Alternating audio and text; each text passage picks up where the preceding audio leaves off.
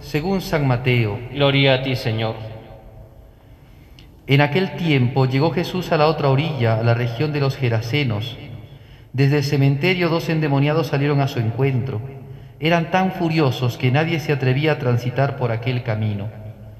Y le dijeron a gritos, ¿qué quieres de nosotros, Hijo de Dios? ¿Has venido a atormentarnos antes de tiempo? Una gran piedra de cerdos a distancia estaba osando. Los demonios le rogaron, si nos echas, mándanos a la piara. Jesús les dijo, id. Salieron y se metieron en los cerdos, y la piedra entera se abalanzó acantilado abajo y se ahogó en el agua. Los porquerizos huyeron al pueblo y lo contaron todo, incluyendo lo de los endemoniados. Entonces el pueblo entero salió a donde estaba Jesús y al verlo le, le rogaron que se marchara de su país. Palabra del Señor. Gloria a ti, Señor Jesús.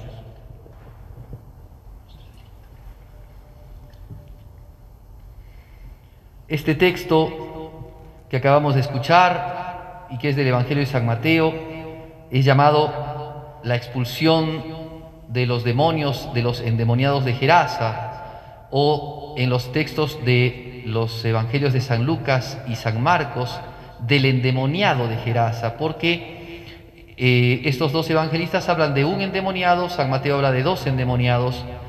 En realidad, eh, en el decir de San Juan Crisóstomo no hace esto ningún tipo de alusión contraria a la historia, porque sencillamente San Mateo habla de estos dos y San Lucas y San Marcos más bien del que era más conocido y de ese del cual se dice que andaba, eh, muchas veces lo ataban con cadenas y él tenía fuerza suficiente para romper las cadenas.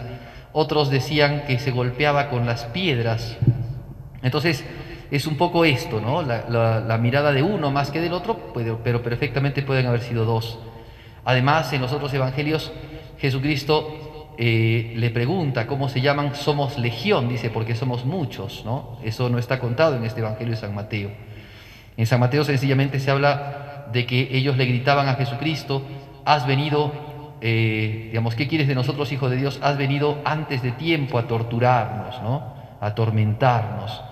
Muy bien, hay varias cosas que se pueden mencionar aquí en este Evangelio eh, acerca de, este, de, estos gritos y de esta mención que hacen estos, de estos demonios de Jesucristo, tratándolo a Jesucristo como el Hijo de Dios.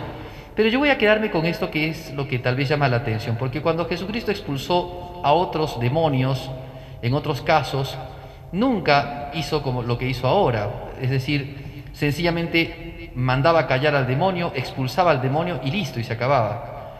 Pero aquí los demonios le dicen a Jesucristo, eh, échanos a los cerdos, ¿no? Había una gran piara de cerdos, échanos a los cerdos. Y Jesucristo le dijo, vayan, vayan a, los cerdos. Y se eh, fueron a los cerdos y los cerdos se abalanzaron, dice, acantilado abajo y este, se ahogaron.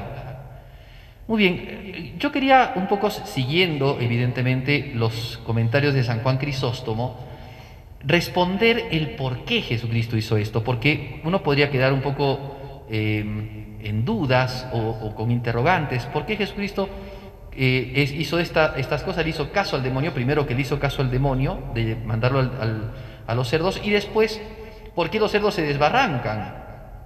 O sea, ¿por qué no se quedaron los demonios con los cerdos? Si estaban más, eh, o sea, si le pidieron eso a Jesucristo, hubieran hecho que los cerdos se quedaran allí y que ellos habitaran en esos cerdos. ¿Cuál es la razón?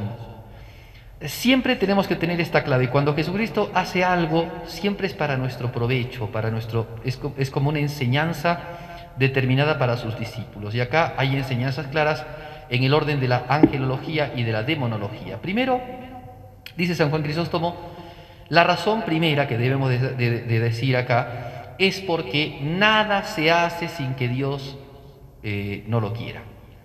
O sea que inclusive cuando los demonios quieren entrar en estos, en estos animalitos, no lo pueden hacer si es que Dios no les da la orden. Es decir, si es que Dios no permite esto, ¿no? Porque es Dios el que con su voluntad, la voluntad de Dios, es una voluntad eficaz, ¿no? Es una voluntad positiva pero también puede ser una voluntad permisiva, sencillamente deja hacer para sacar un bien mucho más grande.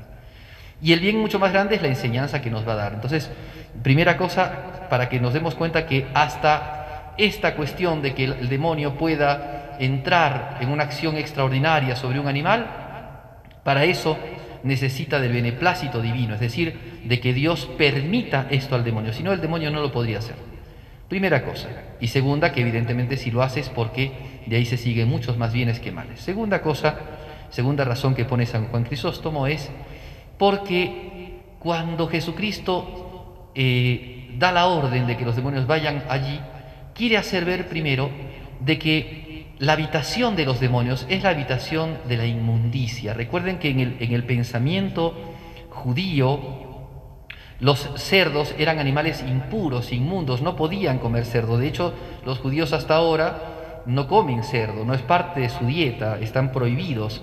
Nosotros los cristianos sí, porque después en los Hechos de los Apóstoles, Jesucristo, perdón, este, San Pedro vio que bajaba esa, este, esa manta con, una cantidad de manjares y con animales para que matara y comiera. Y él dijo, no voy a, nunca he comido cosa impura y le dice eh, Dios desde arriba, desde el cielo, dice, pues no llames impuro lo que Dios ha purificado. Entonces desde allí los cristianos ya no hacemos caso a esa ley antigua ¿no? que decía que no, comer, que, que, no, que no se coman ciertos animales impuros. En cambio los judíos tenían esto.